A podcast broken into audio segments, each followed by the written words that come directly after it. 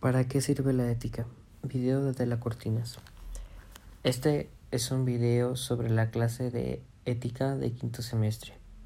Bueno, primero quisiera comenzar diciendo que este video es sumamente enriquecedor ya que se nos muestra la parte en la que nosotros estamos fallando como seres humanos y lo que nos falta por aprender sobre esta misma este mismo concepto que es llamado ética. Bueno, uno de los puntos que más me han llamado la atención es el de formar un carácter, que para esto mismo es que necesitamos llevarlo, porque porque sin él no podríamos afrontarlo, porque la misma doctora Adela Cortina nos menciona que para que nazca la ética hay que tener ese mismo carácter, hay que tener también esa, esa predisposición al actuar, hay que saber cómo ser y cómo debemos de actuar. También debemos de formar ese mismo carácter, porque sin él, vuelvo a recalcar, no se puede llevar a cabo lo que ella menciona como una ética.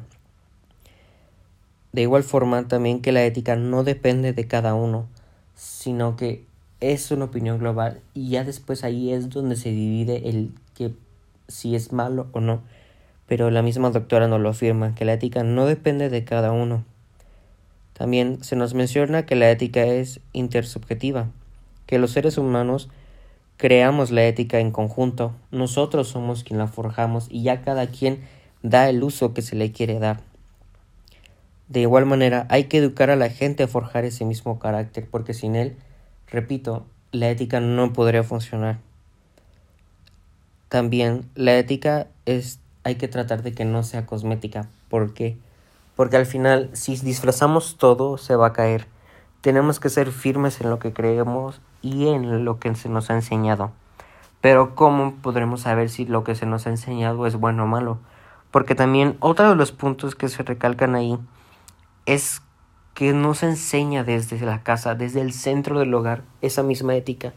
Porque a veces simplemente se le deja a la escuela la chamba de crear el mismo concepto a los niños de qué es la ética, pero si los mismos padres no forjan desde pequeños lo que es, no va a poder servir de nada y es algo que se nos dice constantemente en el video que hay que tratar desde que los cimientos los niños aprendan qué es la ética y sepan diferenciarla de lo que es a veces la moral.